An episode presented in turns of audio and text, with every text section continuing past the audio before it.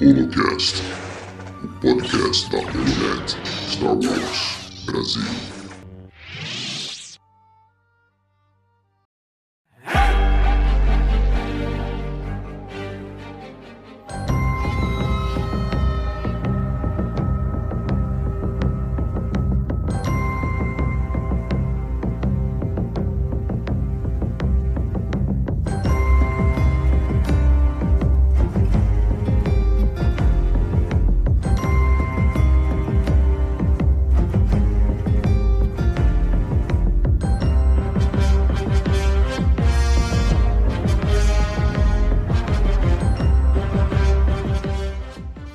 Dia, boa tarde, boa noite para vocês que nos ouvem. Está começando mais um episódio do Holocast para falar do quinto episódio da série do Disney Plus, o livro de Boba Fett. Será mesmo? Enfim, nos acompanhem. Eu hoje estou na presença dele mais uma vez, João Marinho. Boa noite, boa tarde, bom dia. Só pra variar, hein, Léo? Vamos ao episódio. Polêmico aqui, hein? Eu estou sentindo uma treta! Polêmico aqui no podcast. Não sabemos ainda as impressões de todo mundo sobre o episódio inteiro, mas vamos a elas aí. Hoje o debate vai ser quente. Além dele, o nosso queridíssimo companheiro de todas as horas, o criador de Porgs, Julião. Bom dia, boa tarde, boa noite, meus amigos da Galáxia Distante. É um prazer estar de volta com vocês para discutir esse episódio polêmico, a cartilha do Mandaloriano. A cartilha, O caminho de Mandalor. por mais de 50 anos, ajudou a alfabetizar milhões. Saímos do livro de Boba para ir para a cartilha do Mandaloriano. É, acho que a coerência vai seguir aqui no podcast, unimos, né? Tom, tente evitar o- a numerologia dessa vez, hein, Thomas? Mas já apresentando, por favor.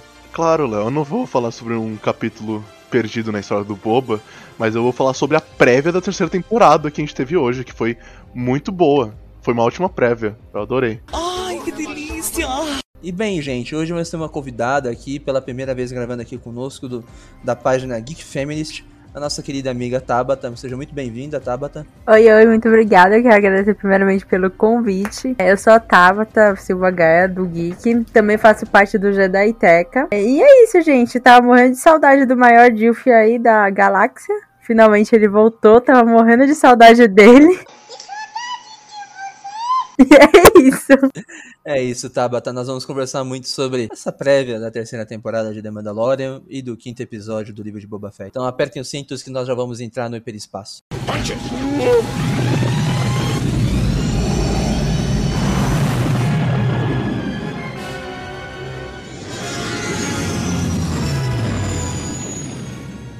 Bem, gente, vamos começar aqui o nosso debate sobre o episódio. Nós claramente temos o elefante branco na sala, né? Que precisamos conversar. O prateado. de Vaskar, né? Bem sacado, meu amigo. Antes disso, aquela introdução das duas musiquinhas combinadas, perceberam isso?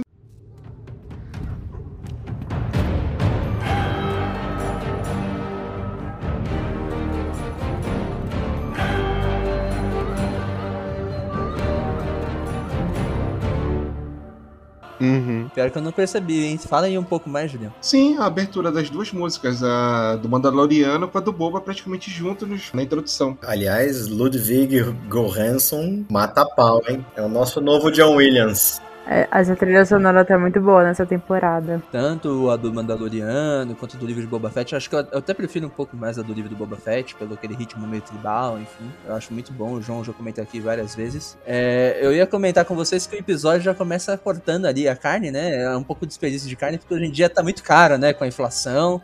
Mais uma mensagem que vem de todo o Brasil. Tá difícil, carne só nos sonhos.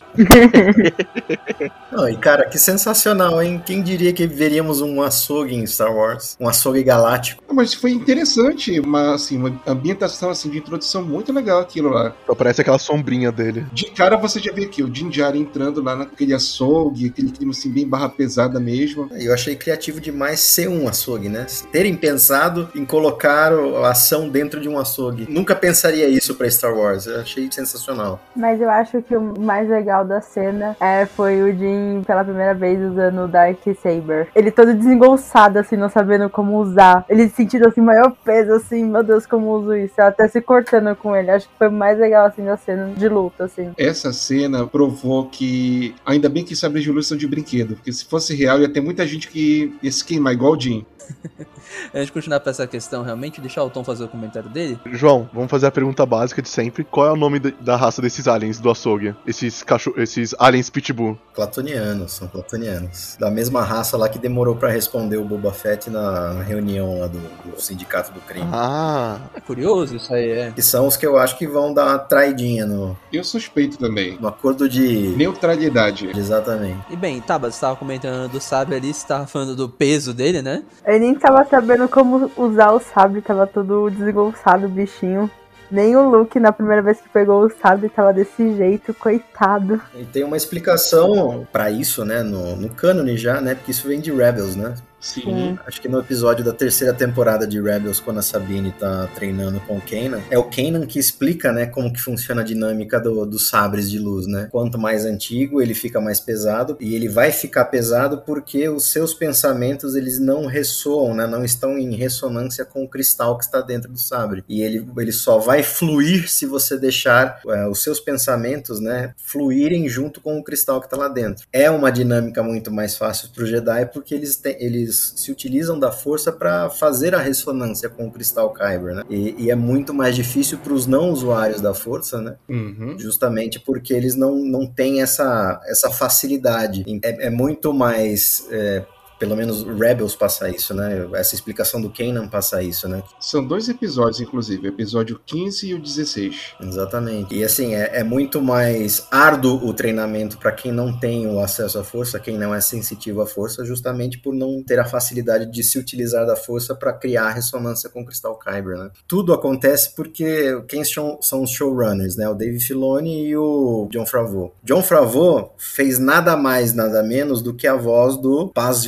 Vizsla em Clone Wars e o produtor das animações da época era o Dave Filoni. Então isso é prata da casa, né? Eles estão se autorreferenciando, obviamente, né? E Star Wars faz isso o tempo todo, é uma característica comum, inclusive, dos filmes, né? E mais do que isso, né? Eles estão trazendo o conceito novamente para lembrança no, no, no cânone, né? Eu acho isso muito legal, né? Que é um conceito legal, né? Da utilização do sabre de luz. Isso fica mais evidente ainda numa cena mais pra frente, quando a ferreira lá do, do clã do- da tribo, né? Do, dos filhos do olho, ele tá explicando todo esse conceito pro mando, né?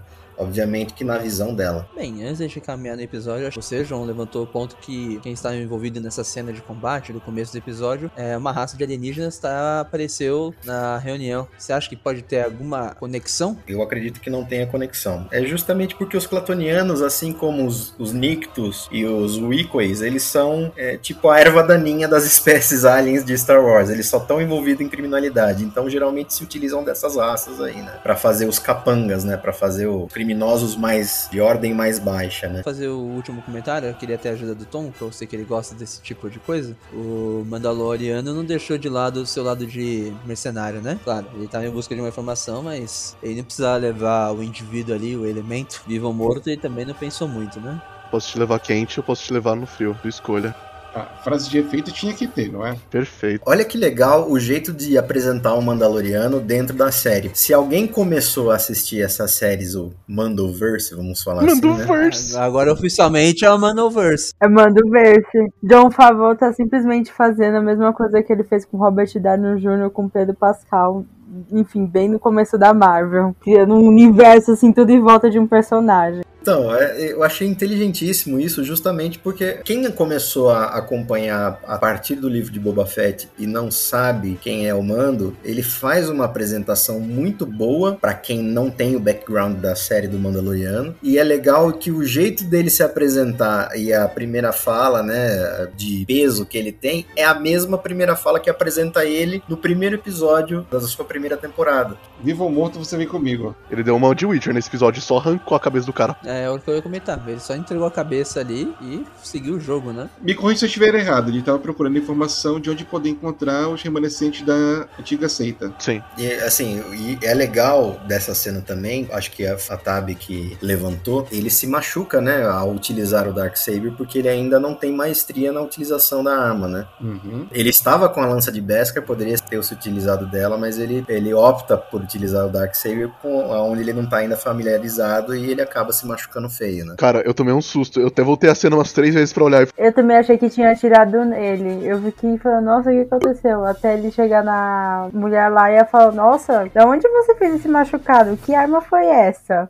Aí eu, ah, então foi o Darksaber. Bem, antes da gente seguir e entrando na história que vai ser apresentada de Mandalore pra gente, do clã, enfim, é, ele entrega a cabeça ali pra uma, uma senhora do crime, enfim. É, algo a comentar, meus amigos? Eu tenho uma coisa a comentar que é um comentário com você, Léo. Você gostou da balada Power Ranger colorida? Vou ser sincero pra você que eu nem percebi, mas acho que como é aquela questão que a gente tá debatendo no último episódio. O cenário combina, né? Não existe, né? Não existe uma discrepância. Então acho que eu nem eu notei, amigo. O problema do visual Power Rangers, acho que o João matou, até reouvindo o podcast. Como a gente comentou no episódio passado, né? É mais a localização. Se aquilo aparecesse em Coruscant, se aparecesse aqui nessa é, estação espacial aqui em forma de anel, não ia ficar tão estranho, né? Essa estação espacial, eu particularmente gostei muito dela, porque assim, apresenta, a forma como eles apresentam ela, toda aquela coisa assim no espaço, vai dando os closes, lembrou muito os Zeta Halos do jogo do Halo. E eu tinha até comentado no Twitter da Bryce Dallas, que é, botei assim, juntei as duas imagens e perguntei assim se por um acaso ela acabou se inspirando nisso para fazer essa estação espacial. Só que outras pessoas responderam e disseram que isso é baseado num romance da década de 70. Era que eu ia comentar. Tem outro filme que é baseado, se não me engano, no mesmo romance, que é Elysium. Isso, é The- Welcome to the Ring World, né? O nome do livro é Ring World, do La- Larry Niven, e ele foi base exatamente pro Elysium, né?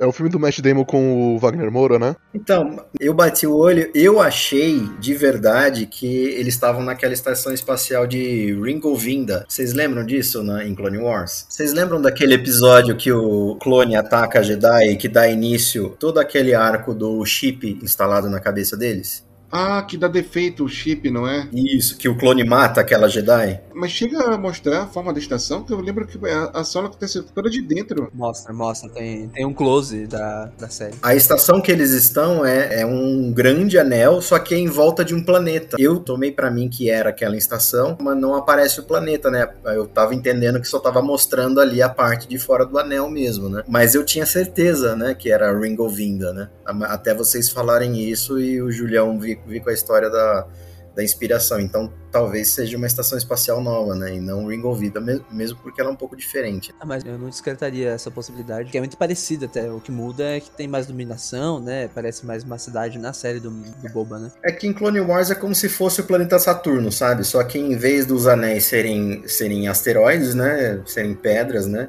É uma estação espacial em volta do planeta. Bem, o, seguindo aqui a continuidade da série, e o Mando ele usa. Não sei se é com as informações que foram passadas pra ele, mas ele acaba usando o capacete dele pra acabar encontrando o esconderijo do clã. É, o clã cujo qual eu esqueci meu nome, se alguém puder refrescar minha memória. Filhos do Olho, né? Sons of the Watch, que na verdade são os remanescentes da Death Watch, que era o clã comandado pelo Pré-Visla, né? Em Clone Wars. Falar no clã Visla, a gente vai acabar encontrando logo depois, logo após o Mando chegar lá. Aliás, é ele que faz o remendo, né? Curativo. O curativo no Mando. E Não, quem faz o remendo é o Paz Visla. Pré-Visla era o, o de Clone Wars, Paz Visla é esse cara. Inclusive, eu acho que ele é interpretado pelo John Favreau, não é não? Olha, pelo corpo eu diria que sim.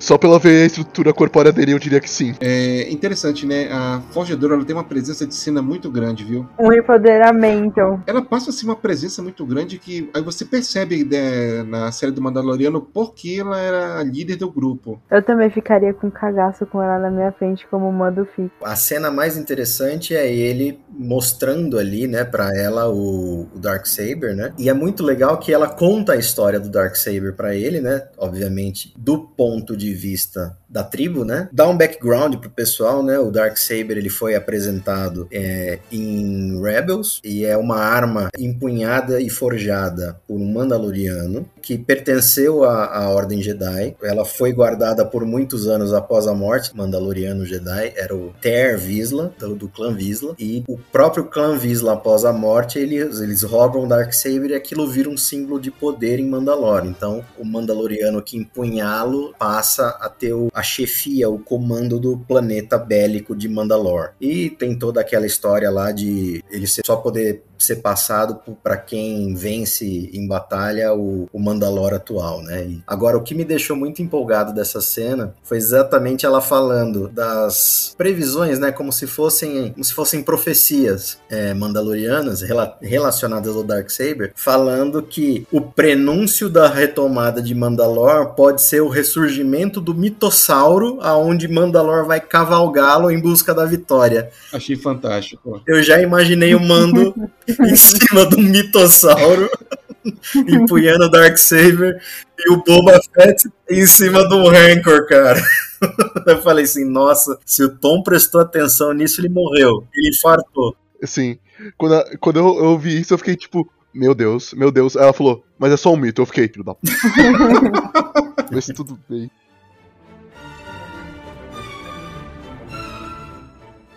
Tem muito mito Mandalor de Mandalor que acabou se tornando realidade, né? Porque no mesmo trecho ela comenta da Noite das Mil Lágrimas, não é isso? É. E ela conta o que acontece mais ou menos, né? Porque a, a Ferreira ela faz aquele comentário discreto, aquele shadezinho em cima da nossa querida Bocatan, né? Porque diz a lenda que quem não consegue o, o Darksaber em combate vai levar Mandalor à desgraça, né? Eu só imagino aquela música lá do Rei Leão. Vergonha.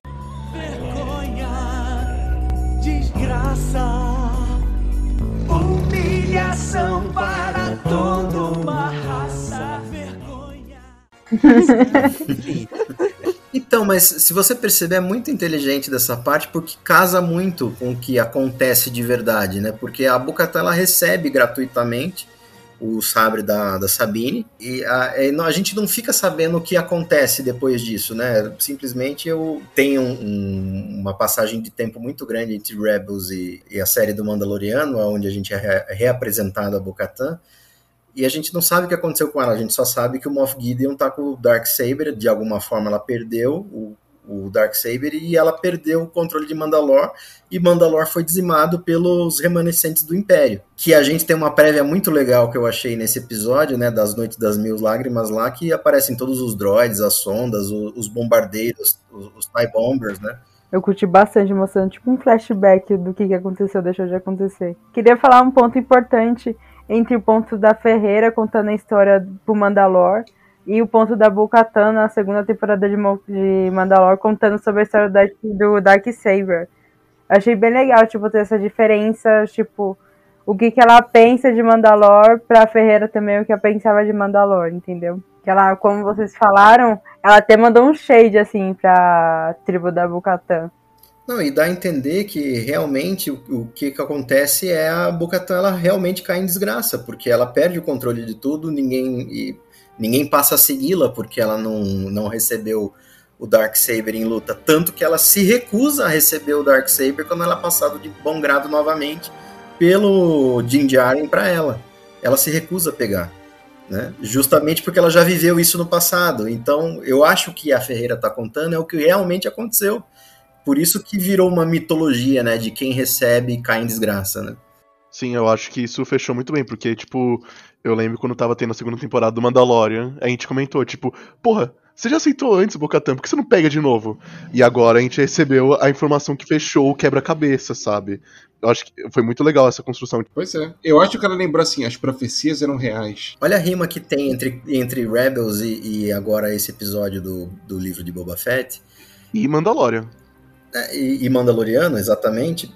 Justamente por causa, por causa da história da Bocatan e da Sabine Wren Porque por que, que a Sabine foge? E por que, que ela, ela se alia com a, com a Era Sindula? Ela tinha criado uma arma que, que escravizou o povo dela e que, e que era capaz de matar e dizimar o povo dela.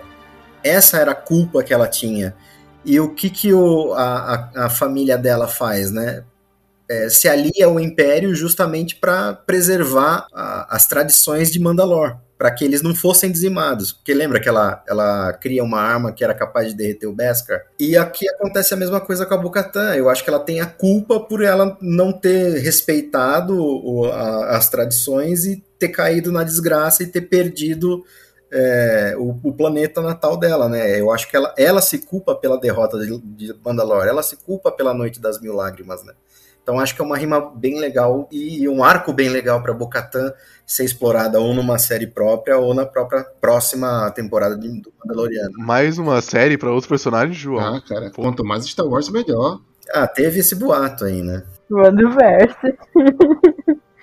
O mando, o mando vai ser o Tony Stark da, do universo Star Wars. Eu, eu acharia muito interessante, entendeu? Se fossem várias séries interligadas, né? Não, mas o legal seria isso mesmo. Você é, fazer uma série nova referenciando a antiga de, em alguma situação ou com personagem aparecendo. Porque vocês perceberam como a gente ficou dependente do Mandaloriano? Uhum. E agora uhum. a gente tá tendo uma, uma nova visão com o livro de Boba Fett. E se vier uma temporada da Soca, a gente não precisa ficar esperando a próxima temporada do Mandaloriano. E se vier uma nova da Bocatan, e se vier Lando, entendeu? Uhum. Eu, eu acho que essa dinâmica fica legal se tiver tudo interconectado como eles querem fazer uma grande, um grande transmídia, né? Entre essas séries. Olha, João, eu entendo o que você tá falando realmente. Mas aí entra no, na questão que o pessoal não gostou desse episódio. Não é um episódio do livro de Boba Fett. E do mesmo jeito que tiver um episódio assim nas outras séries, não vai ser um episódio da série da Soca, da Bocatan. Acho que tira um pouco da, tipo. O problema não é o episódio e a funcionalidade dele. O problema é que você, cara. Não, mas, mas acho que vale, vale a gente comentar aqui porque, assim, eu, diferente do que você e o Léo pensam em relação a, a, isso, né, que pode ter tirado o foco do Boba, pode, pode ter tirado o foco do Boba. É, o Mando rouba, rouba a cena aqui, a história do Mandaloriano, a gente se empolga mais com essa história? Sim, a gente se empolga mais. Mas vocês fizeram os exercícios de reflexão do porquê que a gente se empolga mais? Porque a gente já tem todo o background de duas temporadas do Mandaloriano a gente está muito apegado e a gente está no começo. Vocês lembram que eu falei, acho que no episódio 2 do, do podcast, é, do, do livro de Boba Fett, se o Man, quando a gente começou a especular se o Mando ia aparecer novamente ou não, se Din Djarin ia aparecer novamente ou não, eu falei, mas eu falei que ficaria muito estranho se a gente visse uma participação do Mandaloriano que não desse um background de como ele foi parar ali. E eu entendi que esse episódio foi realmente para contar a história do Mandaloriano, de como ele foi parar em Tatooine e como ele vai passar a ajudar o Boba Fett dali para frente. Então, assim, ele rouba a cena porque a gente tá acostumado e a gente tem apego a esse personagem.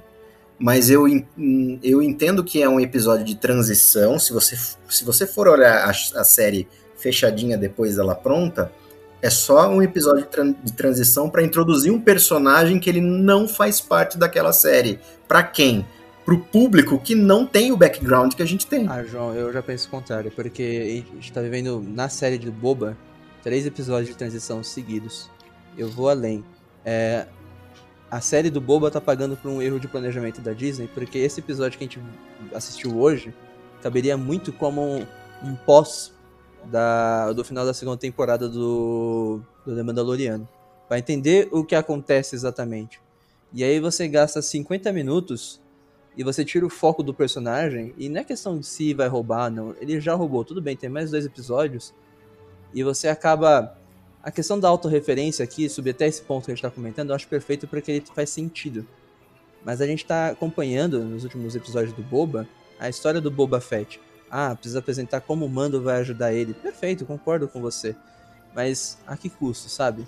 Então, assim, eu, como telespectador, eu me senti enganado pela Lucasfilmes de estar tá assistindo um episódio de uma série que eu não estou acompanhando. Eu me senti totalmente desconectado. Então, assim, eu acabo ficando muito chateado assistindo tudo isso. vendo dessa forma como se fosse apenas mais uma coisa. Beleza, as pessoas gostaram mais do episódio porque acompanham o Jim? Ótimo, claro que vai acontecer isso, até porque a gente tá começando a aprender a conhecer o novo Boba. Enfim, a gente acaba sacrificando um personagem, uma série talvez, e talvez a resolução só fique para a próxima temporada. Esse é meu ponto. Então, Léo, o que eu, o que eu tenho a dizer para você, Léo, só pegando esse seu gancho, é o seguinte: você é detestar o universo expandido que hoje atualmente se chama Legends, porque era exatamente isso que acontecia. entendeu? O, Star Wars, por eles ele sempre se entender como um transmídia, ele sempre queria conectar histórias. Isso sempre foi uma característica gigantesca que é da ideia inicial do, de George Lucas de tornar isso um, tornar o Star Wars uma grande única história, entendeu? Que ela é contada através do, de longos os anos e através de, de todos os personagens e, e expandindo cada vez mais, né? E o universo expandido anterior, ele fazia isso a todo momento. E, assim, é, isso não é uma autorreferência. É, você trazer o Din Djarin, você trazer o Mandaloriano, é um recurso, na minha visão, tá?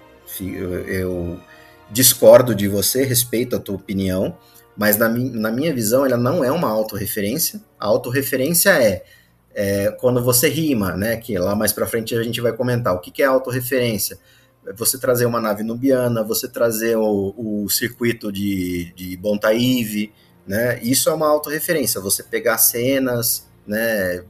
Agora, você trazer o Din Djarin de volta é um recurso pelo qual o, o Boba Fett vai se utilizar lá na frente, porque ele já tinha essa amizade, ele já conhecia o Mandaloriano de aventuras passadas, né? E, e para quem se interessar, tá lá na segunda temporada do, do Mandaloriano, entendeu? Boba Fett ele perdeu a tribo dele. E talvez esse episódio tenha sido para estabelecer que o Mando também perde a tribo dele. A gente já viu que o Boba tá estabelecido porque ele tá querendo criar uma tribo nova, né? Que ele começa com a Fennec, ele, o que ele tem a oferecer pros Gamorianos, pros mods, né? Ele, na verdade, ele oferece alguma coisa em troca. Aquilo que ele fala pra Fennec, ele vai dar a vida dele para ela. É a mesma coisa que ele oferece para quem tá do lado dele. No caso do Din Djarin, vai ser alguma coisa muito maior, obviamente, né? Porque assim, ele tem que se redimir é, nas águas das minas lá de Mandalor. Ele não vai ter outra saída a não ser ter que ir para Mandalor. Então talvez essa nova busca do Din Djarin seja unir Mandalor,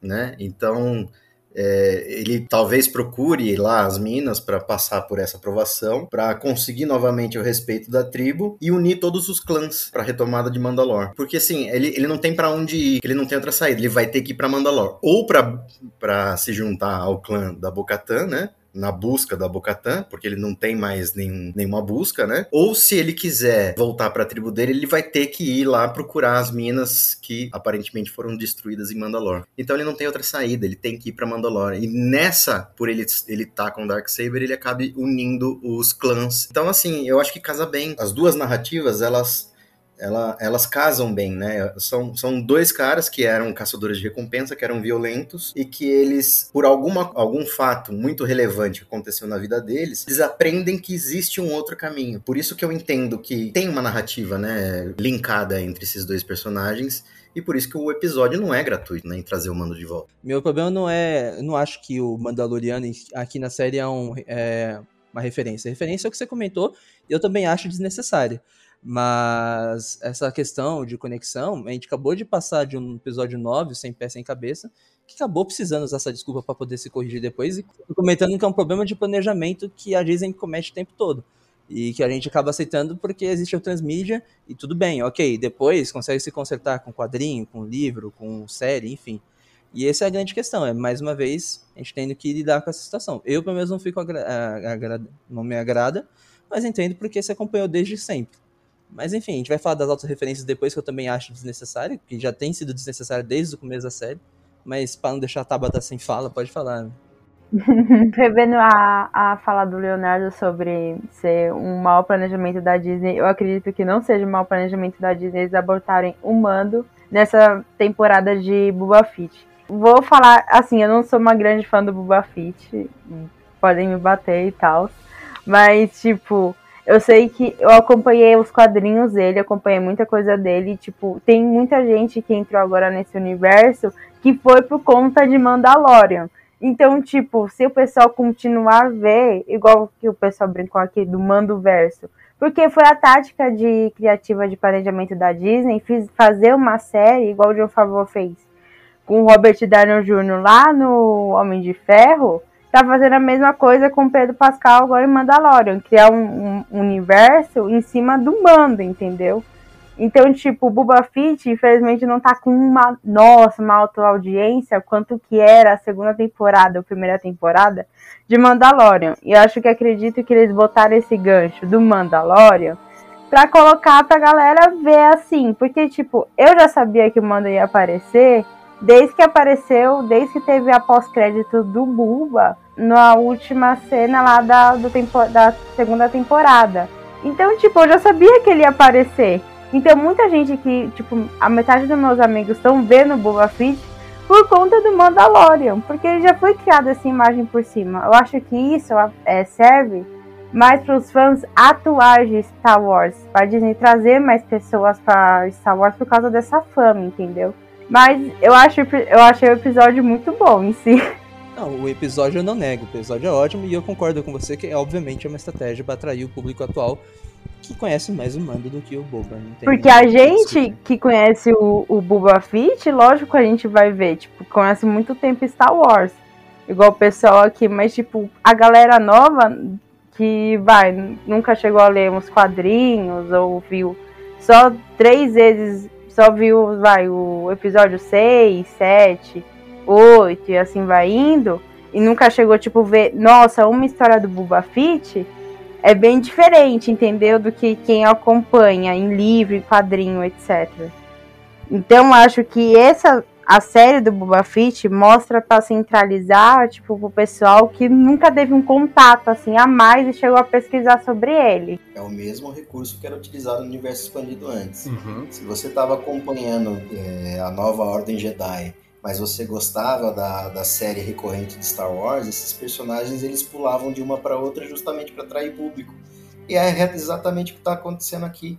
E em série fica bem mais fácil da galera ver do que chegar a acompanhar em quadrinho. E não é gratuito, porque serve a história, entendeu? Se serve a história, ok. Igual mostrar uma fase nova do Darth Vader agora em Obi-Wan, sendo que tem os quadrinhos há muito tempo do Darth Vader solo, entendeu? Eu acredito que é a mesma coisa que eles estão pegando em Boba Fett. Léo, pensa o seguinte, para quem acompanhou as duas temporadas do Mandaloriano e for pegar na terceira temporada, no primeiro episódio vai falar assim, ué, como que o Boba Fett já é, como com o Boba Fett não, como que o Din Djarin ele já reencontrou a Ferreira, como que ele, ele já tá sabendo, ele tem essa nave nubiana, ué, o que que aconteceu? Ah, amigo, você vai ter que assistir a série do The Book of Boba Fett para entender. Você saca como que é? Não, eu entendo, não tô falando que eu não entendo, eu só lamento. eu só lamento. O que eu tô querendo te falar é que essa é a essência de Star Wars. A autorreferência sempre vai existir, ela existe nos filmes e ela sempre vai existir. Se você não gosta de, da autorreferência, talvez Star Wars não seja para você. Se você não gosta desses recursos, talvez o universo expandido não seja para você. Entendeu? Porque isso vai acontecer sempre.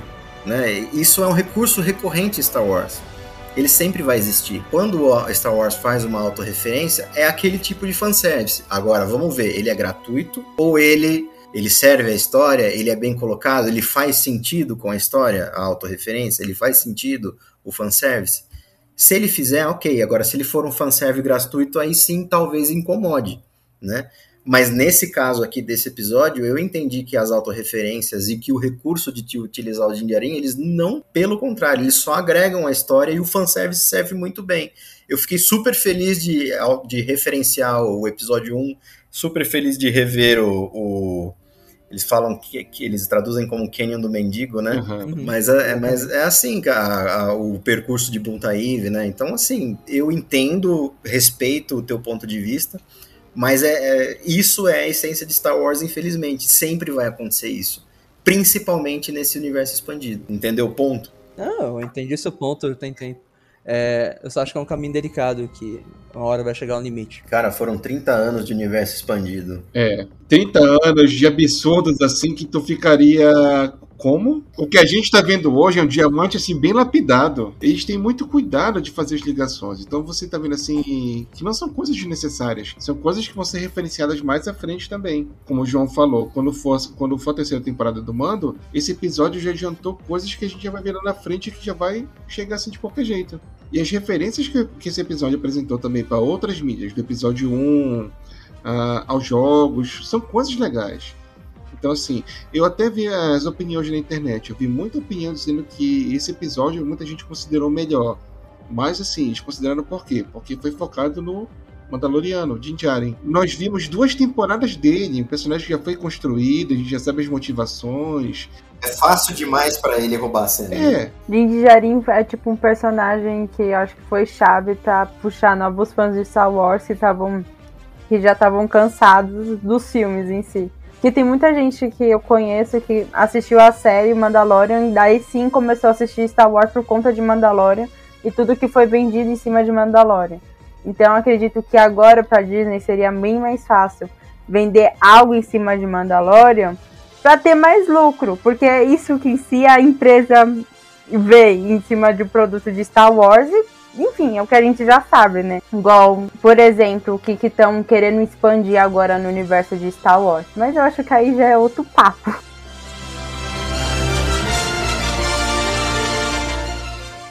Não, e assim, e tem um ponto interessante que a gente discutiu. É, esse Boba Fett que a gente tá vendo é um, é um Boba Fett que tá tentando, assim, tá fazendo a jornada dele de redescoberta.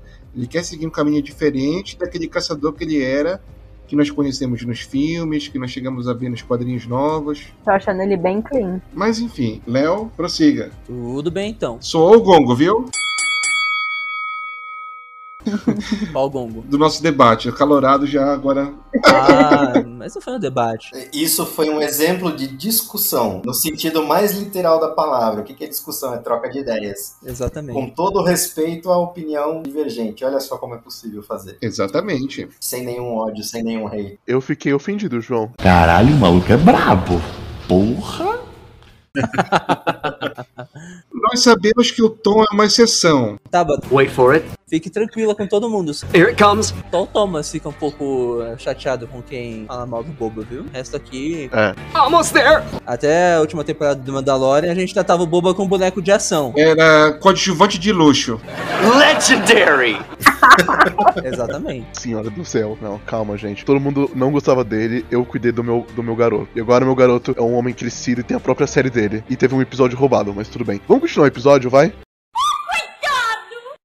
Enfim, aproveitando o calorão, o climão. Que climão ficou entre o Paz Vizsla? Não, é o outro, não esqueci o nome. É o Paz Vizsla. É o Paz Vizsla e o Mando, né? Que na hora que ele fala assim, pô, sabe aquele da minha família, pá, meu tata, tataravô. O orgulho falou muito alto nessa cena. Eu achei meio ruim, eu achava que não precisava daquilo deles brigar pelo, sabe, pelo controle. Sendo que já tava. Ah, eu acho que. Era, Cara, eu se achei não tivesse um importante embate aquilo. entre dois Mandalorianos pelo Darksaber, não, pod- não era Mandaloriano, né? Mas eu achei que essa briga de Mandalorianos ia rolar só quando o, o Jin chegasse lá em Mandalor. Não agora. Ah, mas é que tava, tá. O cara, ele viu assim o sábio e falou, pô, da minha família. Eu pensei que estava perdido esse artefato, ele está aqui na minha frente. Eu não vou deixar ele ficar, vou usar as tradições e recuperar. Um ponto importante agora, só voltando assim. Quer dizer que aqueles Mandalorianos que fugiram naquele embate do, da primeira temporada, a maioria morreu e só restaram os três então, não foi? Pelo que Paz Vizsla fala, sim. Exatamente. Nossa. Caraca. Mas será? Ah, deve ter mais espalhados pela galáxia. Tipo o o Optimus Prime no final do primeiro Transformers. Eu sou Optimus Prime. E mando esta mensagem para qualquer Autobot sobrevivente que esteja refugiado entre as estrelas. Com certeza deve ter mais, gente. Senão não faria sentido ter a série, sabe? Se a terceira temporada for o povoamento de Mandalor, tem que arranjar gente aí. Outro ponto interessantezinho também. Antes desse embate, desse confronto de animosidade do Paz Vizsla e o, Man- e o Mando, Ferreira chegou a tentar passar uns ensinamentos básicos de manuseio do sabre pra ele, não lembra? E O que ela fala, né? é, são números em, Manda- em Mandaloriano, né? Eu achei muito interessante. É, são números na, na língua Mando, né? A, a língua ancestral do, de Mandalor se chama Mando. Antes disso, sabe o que é mais interessante ainda? Ah. Ela olha a, a lança de Beskar, Ah! pergunta onde ele conseguiu e ela, ela achar que a lança de Beskar é, um, é como se fosse uma heresia. Sim. Né, você tratar o Beskar como arma, porque a, o Beskar é feito para proteção. Ele, todo empolgado, fala que o Beskar repele sabre de luz. E ela fala sim, mas Beskar perfura Beskar. E isso é uma ameaça pra gente. O Beskar não pode ser transformado em arma. E aí dá pra perceber que a doutrina é bem radical mesmo, não é? O que eu achei interessante é que isso- esse conceito é novo, né? De você não poder forjar armas de Beskar, né? Pro cânone. Porque no universo expandido Legends tinha tudo de Beskar, né? Tinha um mecha espacial de Beskar.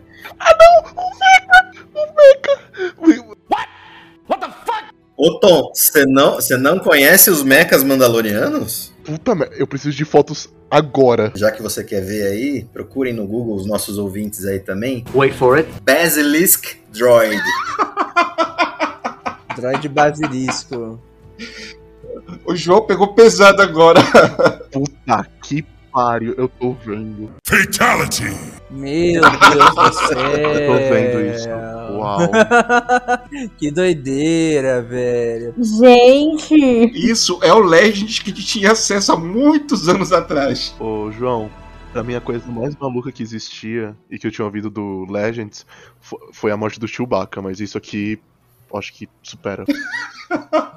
Meu Deus, eu achava que a morte do Chewbacca por uma lua era mais drástico do que isso. Cara, mas esse conceito era sensacional. Tem fotos de, do Mandalor sentado em cima de um Basilisk Droid com uma lança de Beskar nas costas. E isso tudo era feito de Beskar. Aí, como o João falou, é interessante eles apresentarem agora esse conceito de que o Beskar só pode ser usado para forjar armaduras. E eu, assim, fiquei surpreso. E eu gostei dessas referências, assim, que a doutrina dá pra como tem que ser as coisas. Sim, e eu acho super interessante, né, o, o conceito, né, de trazer isso, porque é um conceito que faz sentido, pelo menos pra mim fez muito sentido. Demais. Seguimos porque eu já ia fazer o comentário dessa parada conservadora. Coitado do Mando, né? Foi expulso de casa mais uma vez. Ele cometeu um pecado pelo jeito, né? Ele tirou a máscara dele. Foi assim, acho que foi o momento decisivo que ele quebrou a doutrina dele para poder ir pelo bem maior. Eu quero dizer uma coisa, Din Djarin, ele não tem o clã, ele não tem um filho, ele não tem a nave, mas ele tem o povo, tá, gente? É. Não, mas assim, eu entendi o seguinte, que existe uma forma dele voltar a ser aceito pelo credo, mas é naquelas cavernas em Mandalore. Só que Mandalore foi bombardeado. Nada é de graça nessas séries.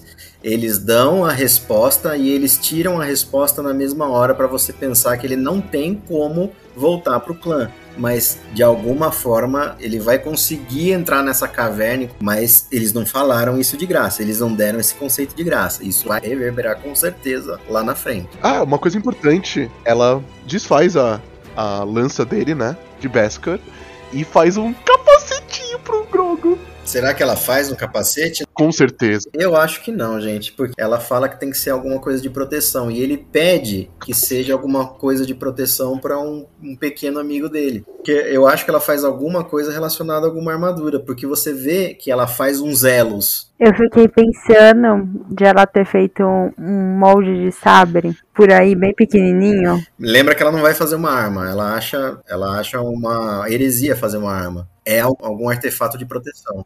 Cara, agora pensando numa coisa, você falou que heresia ela fazer uma arma, mas ela já fez arma pro Jin. Pássaros canoros. É, os passarinhos, isso. A munição acho que não é a Besca, ela faz a manopla, né? É, o dispositivo no caso. É, mas, pô, ela fez a arma, ela não fez as balas. Beleza. Sim, mas é- essas balas não vão perfurar a Beskar, entendeu? Esse é o conceito, Tom. ok, pode ser. Aí eu... Mas o Darksaber é feito de Beskar, né? No caso, eu acho que ela teria feito uma assim, pequenininha pra ele. Porque em si não é uma arma pra atingir, é só o ali, entendeu? Isso aí. Não, capacete pro Grogu de Mandalorian. Pelo amor de Deus. Temos uma cena de comédia, hein, Julião? O que você achou dessa comédia? Jacob? Ele tá sem espaçonave. Pô, o que que resta? Pegar o busão, né? O ônibus! Amigo, gente, corre pro ônibus! Eu consigo! Ô moço! Só passa devagar aí! Cara, que cena inteligentíssima, cara. Muito inteligente. Eu achei hilário aquilo, cara. Foi muito hilário. E novamente eu destaco assim, cara, tu não vê o rosto dele, mas tu percebe pela expressão corporal que ele tá muito puto de tirar arma por arma pra deixar lá. E no final, quando ele pega assim, ele olha o Darksaber, tipo assim, pô, eu vou deixar essa arma lendária aqui nessa maleta? Não. Ele ainda ameaça o droid. Eu sei tudo que eu botei aqui. Eu achava que ele ia ser roubado, sincero. Graças a Deus deu tudo certo, né? O serviço público galáctico funcionou, a Nova República tá empenhada. Sabe o que eu achei engraçado? É. Que ele tira uma pistolinha da bota dele. Eu achei, eu rachei o bico com a pistolinha. O caçador de recompensa tem que estar preparado pra tudo, né? Pô, você conhece o melhor caçador de recompensas, né? E antes de revelar o destino do nosso querido amigo Mandaloriano, Não, pera aí. Pode falar, João. Dentro do busão, entre aspas, ele tira o embrulhinho e é legal que parece a cabeça do Grogo, né? O embrulho. E, cara, eu percebi isso também. Incrível. Ah, mas vocês viram também aquela criancinha no banco da frente olhando pra ele, acenando? Era que eu ia comentar, isso aí é gatilho pra todo pai.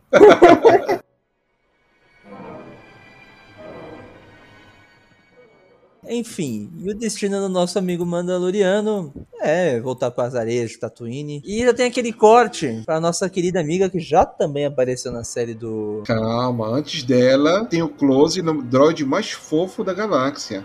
Sim, o nosso querido BD.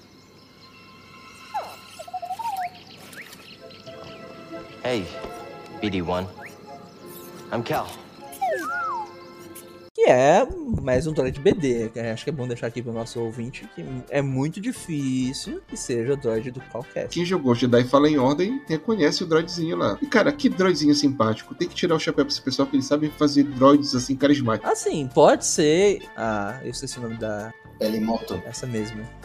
Que fala assim, aí, como ela já tem uma relação com. Mas sério, a- as aparições dela são muito hilárias. Então, o que eu ia falar é: eu estava certo o tempo todo. Eu falei que ela ia aparecer e ela apareceu. Mais de uma vez. Mais de uma vez, eu falei pra vocês. Essa moça é muito boa. Mas você, você, você esperava que ela era furry?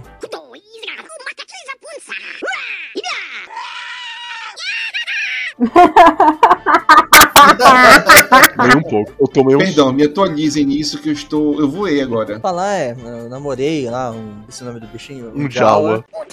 Tá, esquece, pula, pula. Falando que eles são muito peludos.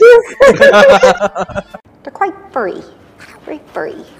Issues. Ela fala pro Mando que chamou ele pra vir pra Tatooine porque ela conseguiu uma substituta pra Razor Crest. E o Mando fala assim, pô, vamos aí, dá os créditos, né? E quando ele vai ver, é uma nave ainda depenada da era da República antes do Império, que era, você via a guarda da rainha. Acho que pode falar rainha Amidala, né, João? Acho que não seria errado. É um Starfighter nubiano, né? Uhum. Do nada o episódio de Star Wars vira um lata velha do Luciano Huck.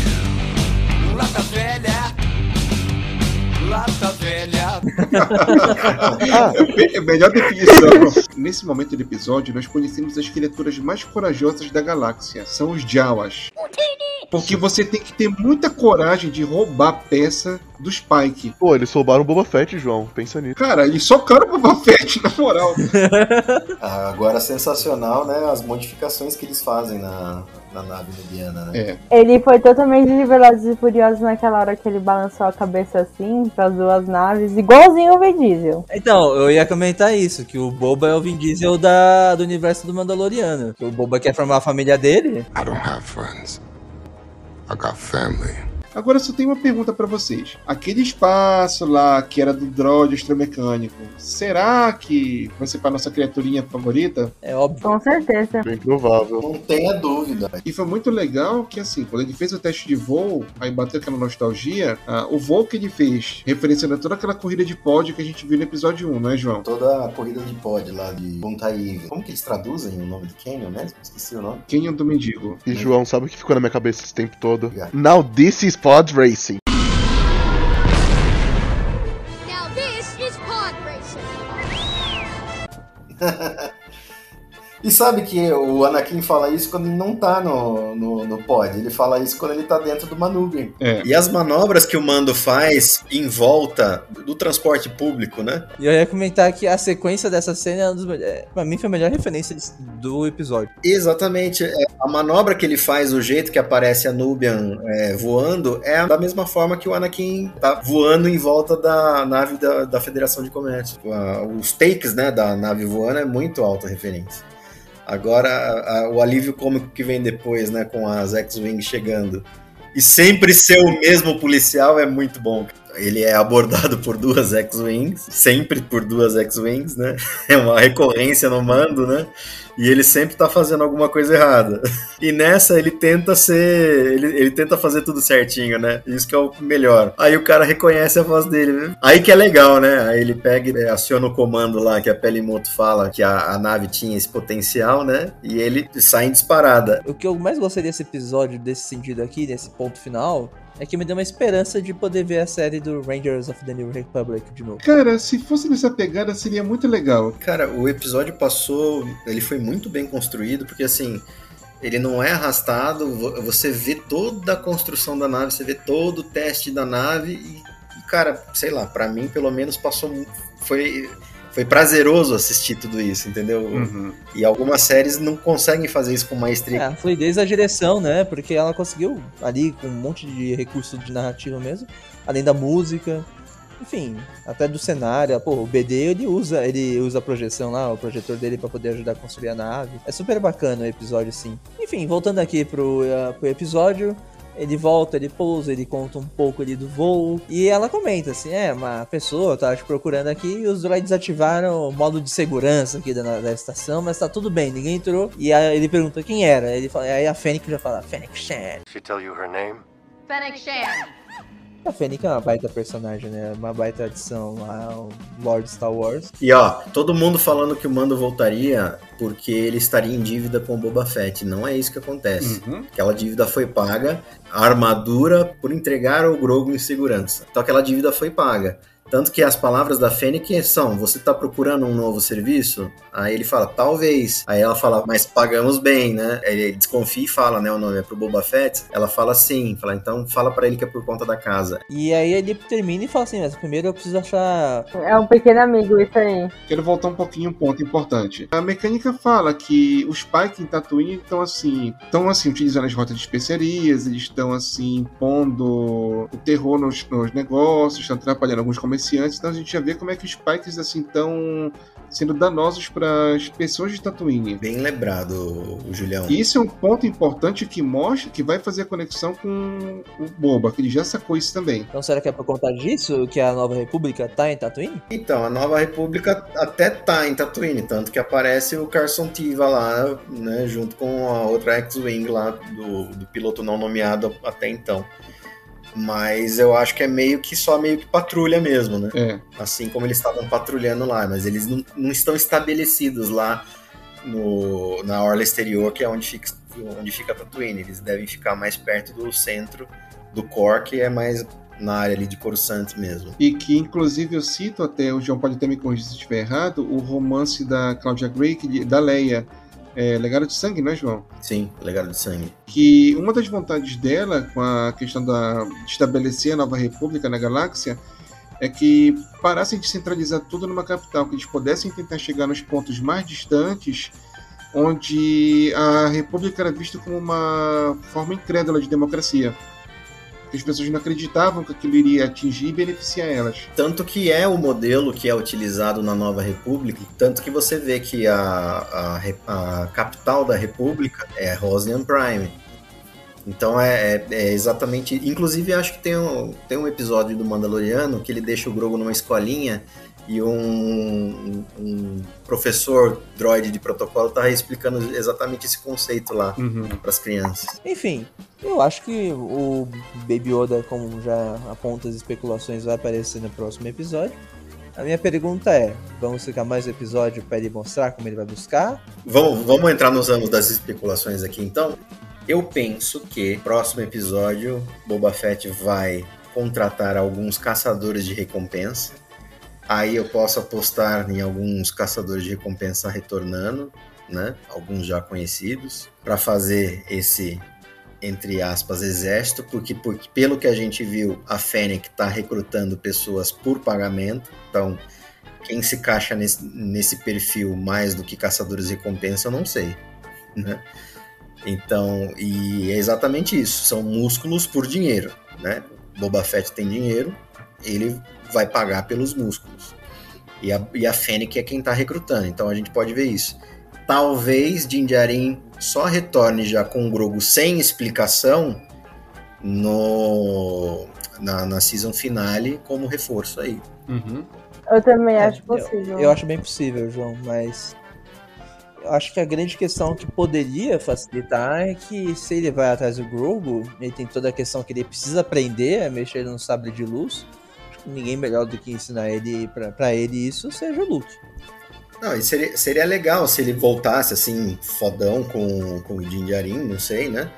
Mas, e não explicasse nada. E essa explicação fosse dada no início, como um prelúdio lá na, na terceira temporada do Mandaloriano.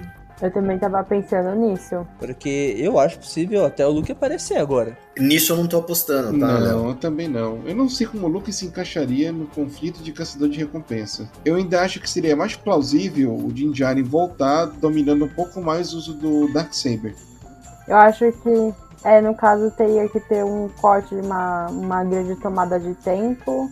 Aí teria que passar os dois episódios finais, a batalha final, no caso. Ia ter um grande corte de tempo. Aí, aí sim eu voltar às outras questões. É, eu acho que vai pelo caminho que o João levantou e o último episódio vai estar no meio do combate e o Jane vai aparecer atirando na nave e vai cortar pro Baby Grogu gritando lá. "Ei!" É, é isso. Eu acho que essa ida pra lá pode ser que ele vá assim, rever o Grogu e pedir ajuda pro Luke de como ele pode aprimorar o manejo do Darksaber. E quando ele chegar, ele já vai entrar no combate já dominando o sabre pra ajudar na batalha. Porque não tem outra pessoa, né, Julião? É, a, a Soca, a Soca ela vai estar envolvida na busca do Ezra, na série dela, no caso. E já que o Din Djarin vai visitar o Grogu, o Grogu tá com quem? Tá com o Luke. O Luke falou que vai tentar iniciar o Grogu nos caminhos da força. Casa muito. Ele precisa ter a ressonância com o Crystal Kyber que tá dentro do Darksaber. Então, a gente vai acabar tendo aquele momento que nós vimos em Rebels da, do Kenan com a Sabine, só que eu acho que a gente vai ver isso futuramente com o Luke e o Din Djarin. Mas numa, na temporada do Mandaloriano. Eu, Sim, É, exatamente. Mandaloriano, é claro. Eu não apostaria na continuação dessa história agora. Eu acho que agora o que vem pela frente é só focado no, no Boba e as resoluções que ele vai ter que fazer. E aí eu compactou com o João que ele falou que a gente pode ver algumas caras conhecidas, quem sabe o Denga, o Bosque.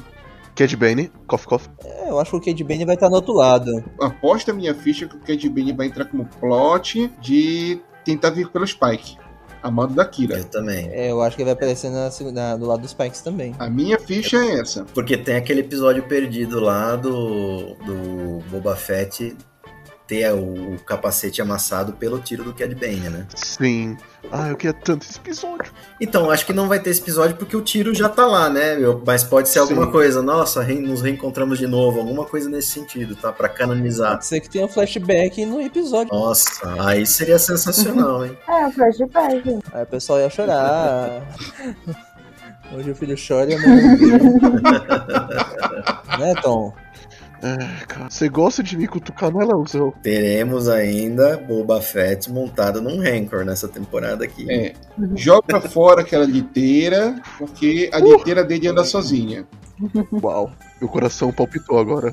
Fucking rancor. Santo Cristo Redentor. Deus seja louvado. E a gente não pode esquecer da gangue da, no Tapa na Gostosa, né? Um tapa na gostosa.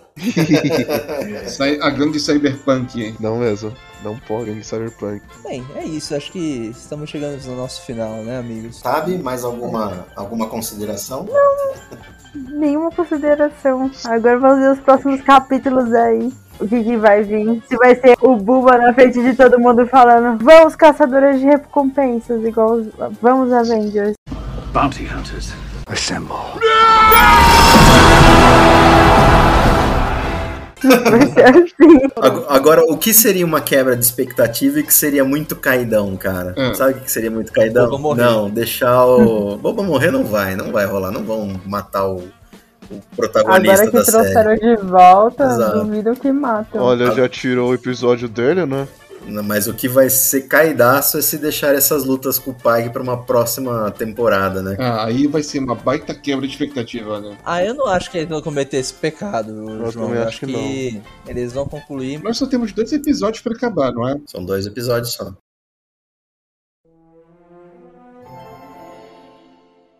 Ai, amigos, é com essa que a gente se despede. Tabata, muitíssimo obrigado pela sua participação. Espero que tenha gostado. Eu que agradeço pelo convite. Se vocês quiserem chamar mais vezes, gente, tô aí.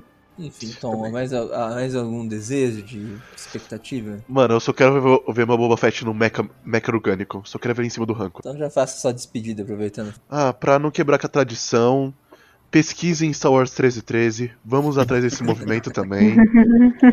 Bem, eu queria agradecer a todo mundo que ouviu a gente até agora. Queria desejar uma boa noite, uma boa tarde e um bom dia. E é isso. É, Julião, sua despedida. Bom, agradeço a todos os participantes, principalmente a Tabata, que foi muito legal ter aqui com a gente. Tô ansioso para ver o desfecho dessa história, como é que vai ser. Eu, particularmente, gostei desse episódio do Din Djarin, dos ganchos que ele deixou pro atual da série, pro futuro, que é a dele. E bora ver. Eu tô na expectativa de uma batalha muito grande e personagens assim que a gente tá ansioso para rever novamente aparecendo. É isso. João, suas considerações finais? Foi um grande episódio, um ótimo episódio. Achei que contribuiu muito para a história e para a conexão entre as duas séries, né? E achei perfeito, é inteligentíssima o recurso que Fravô utilizou de roteiro, né, para fazer essa ligação. Cara, agora acredito que chega, né? Vamos voltar à história do, do Boba Fett mesmo, porque a gente só tem dois episódios. E, sinceramente, agora eu tô muito no hype pra esses dois episódios aí. Eu acho que vem tem bastante surpresa por aí. E eu acredito que vai valer a pena essa série sim. Vamos em frente. Vem aí, João. This is the way. Tabata, suas considerações finais? Ah, eu quero agradecer pelo convite de vocês primeiro. Gostei muito, muito, muito de conversar. É, minhas considerações finais, eu também estou muito ansiosa pro final de temporada. Não estou criando muitas expectativas, mas vamos ver o que vem aí, né? Tabata, se a gente quiser seguir a página, conhecer a página do Geek Feminist, como que a gente faz? Por favor, gente, a página é Geek Feminist no Twitter. Pode colocar tudo junto, Geek, Geek Feminist, só que no meio o Nzinho. Também a gente tá no Instagram, que é o Geek Feminist também. Também temos na dentro da página do Twitter, vocês já vão ver todas as redes e acompanhar a gente por lá, se vocês quiserem. Também vou passar um pouco do Jediiteca também. É, livros de Star Wars aí, gente. Podem seguir lá o Jediiteca, que eles têm bastante traduções. Pô, e é bacana, isso. bacana, bom trabalho. Eu ainda não acompanho todos, mas agora eu vou dar uma olhadinha com mais cuidado. Você que está nos ouvindo, trate também de dar uma olhadinha na Jediiteca, no Geek and Feminist. É isso, Tabata? Falei certo? Falou certo, certíssimo. Até eu me atrapalho pra falar. e é isso, gente. Até a próxima semana para mais um próximo episódio de Demanda. Opa! do livro de Boba Fett. Se cuidem, fiquem bem, sigam o Holonet no Twitter como sempre. E é isso, um grande abraço e até a próxima. Tchau, tchau.